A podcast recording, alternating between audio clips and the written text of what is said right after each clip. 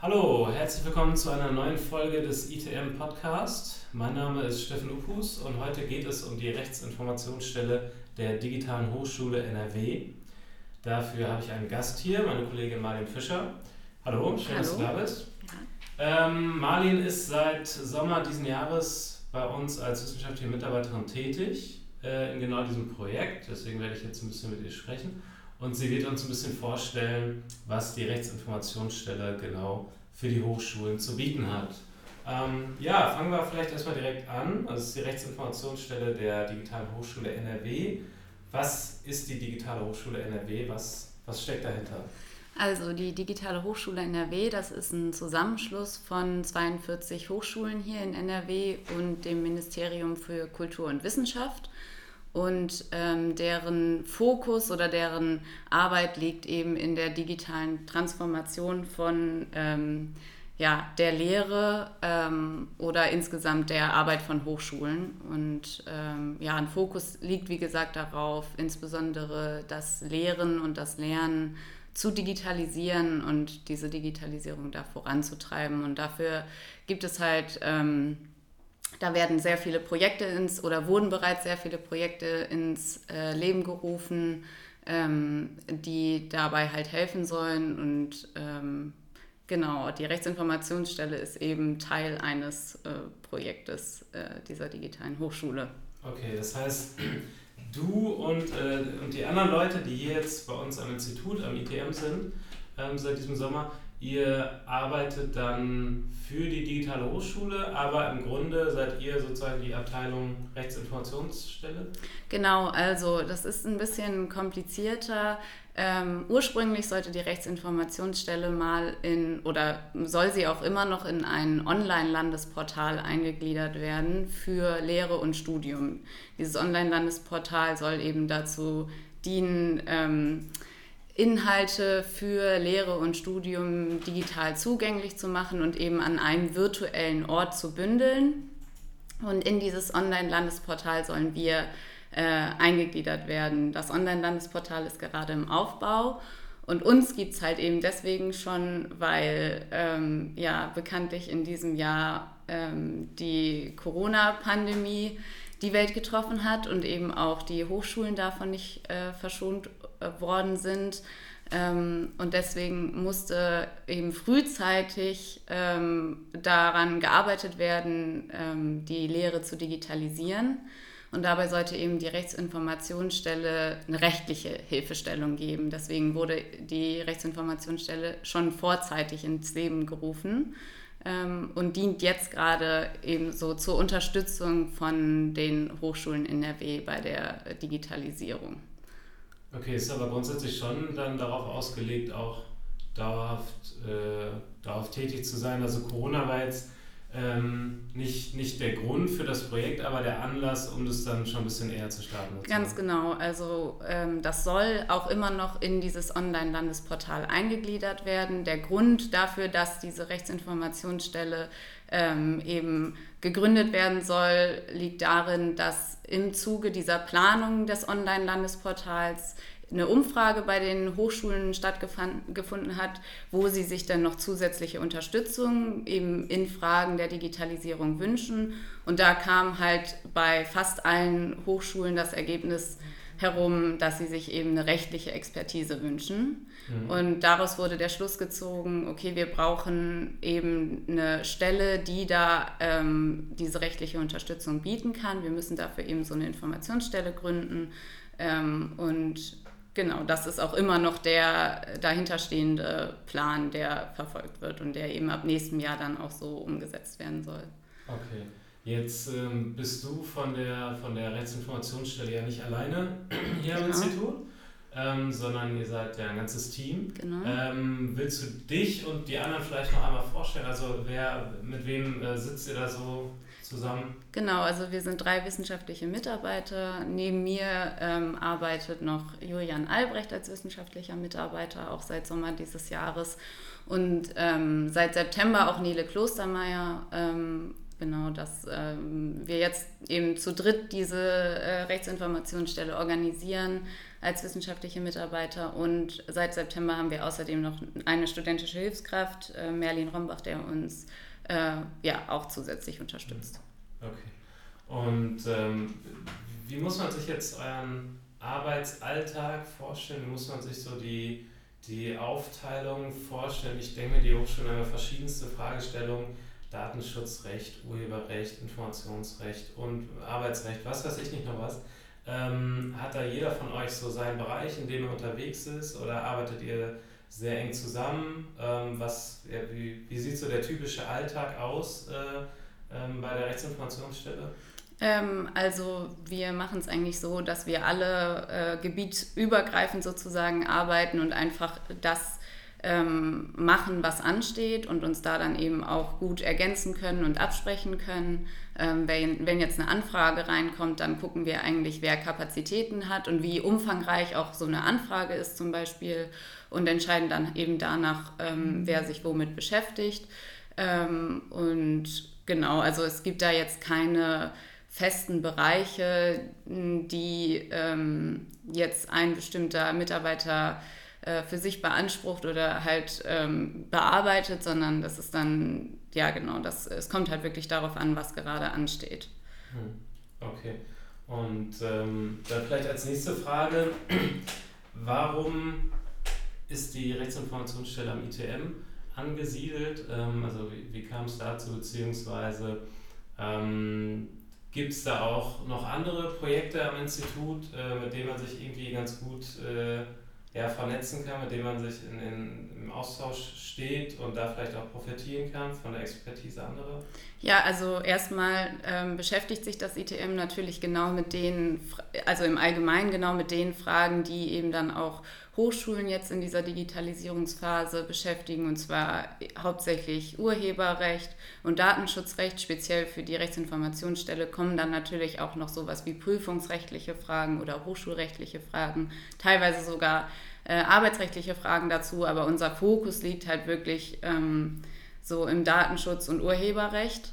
Zurzeit auf jeden Fall. Und ähm, am ITM ist eben auch noch die Forschungsstelle Recht im deutschen Forschungsnetz, ähm, deren Tätigkeit sich eigentlich oder entspricht eigentlich relativ der oder der, der Rechtsinformationsstelle.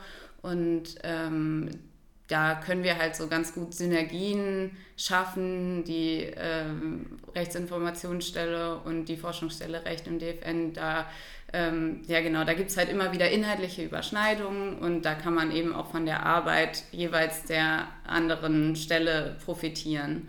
Ähm, und äh, deswegen, genau, ist es auf jeden Fall auch sehr sinnvoll, dass so diese zwei Stellen dann an einem Ort sozusagen eingegliedert sind. Okay. Ja, nachvollziehbar. Ähm, du hast ja gerade schon ein bisschen den Arbeitsalltag skizziert. Ähm, ist es so, dass ihr eher proaktiv tätig werdet oder, oder, oder quasi eher reagiert auf die Hochschulen? Also kommen die Hochschulen mit Problemen auf euch zu oder ist es so, dass ihr schon im Vorfeld guckt, irgendwelche äh, Themenbereiche zu identifizieren, wo sich eventuell Probleme auftun könnten? Mm, also ich würde sagen, sowohl als auch. Gerade am Anfang wurden wir halt wirklich äh, quasi bombardiert äh, mit Fragen, ähm, gerade zum Einsatz von zum Beispiel Videokonferenzdiensten und wie da so die datenschutzrechtliche Bewertung ist, weil das ja auch alles so sehr unsicher war ähm, zur, zu Beginn des äh, Sommersemesters und dann eben auch äh, urheberrechtliche Fragen immer wieder kamen. Aber natürlich gucken wir oder behalten wir auch gleichzeitig so insgesamt das rechtliche Geschehen im Blick und fassen dann auch so aktuelle Themen auf, sowas zum Beispiel wie jetzt das Schrems 2 Urteil, also ähm, zu dem Privacy Shield ähm, da werden wir dann eben auch, weil wir schon uns Gedanken darum machen und auch wissen, dass das eben relevant wird für Hochschulen, dass wir da halt von uns aus auch äh, schon anfangen, ähm, da dann eben so rechtliche Hilfestellungen zu erarbeiten. Hm. Und wenn ihr das jetzt macht, also wenn ihr aus eigenem Antrieb heraus irgendwelche Themen bearbeitet, wie tragt ihr das dann nach draußen? Also ich stelle mir das so vor, dass eine konkrete Anfrage dann sozusagen dem Anfragenden einfach zurückgespielt wird, also die Beantwortung.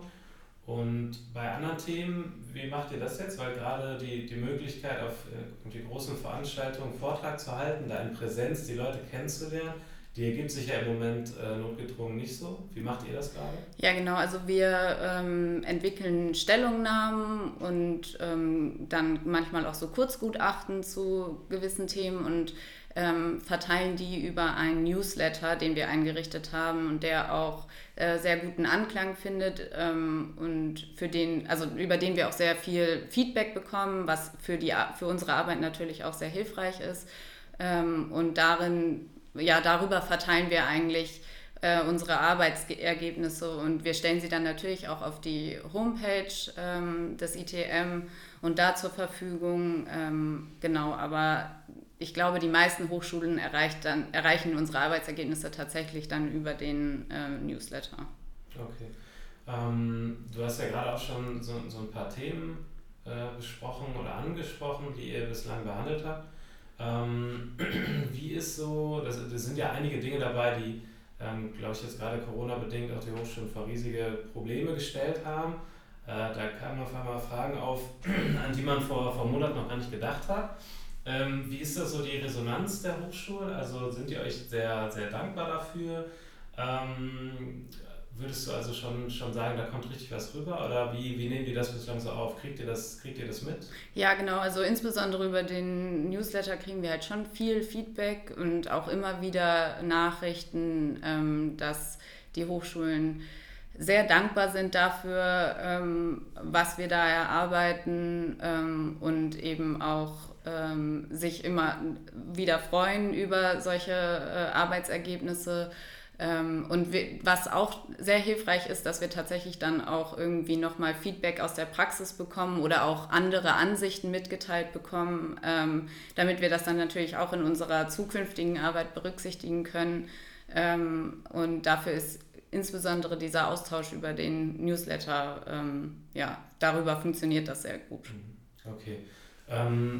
Wenn man da jetzt so ein bisschen in die Zukunft schaut, jetzt zum Ende, zum Ende unseres Gesprächs hin, ähm, was wäre da so perspektivisch gesehen die, die Aufgabe der Rechtsinformationsstelle? Ist es wirklich dieser Punkt, dass man sagt, die Hochschulen in NRW, die jetzt bei der Digitalen Hochschule NRW mit dabei sind, ähm, dass die mal wirklich so, so die Kompetenz an einem Ort äh, in dem Falle bündeln. Jetzt nicht nur, dass, dass sozusagen die ganze Last auf euren Schultern ist, aber dass da eine zentrale Anlaufstelle ist, auch wie du es gesagt hast, für, für Resonanz, für Feedback oder für, für Initiative, äh, äh, Gedankenanregungen der Hochschulen, dass die bei euch sozusagen gesammelt werden und dann äh, rausgetragen werden. Also dass man einfach durch euch auch den, den Austausch der Hochschulen untereinander verbessern kann. Ist das so, kann man sagen, dass das so ein Kernelement des Ganzen ist?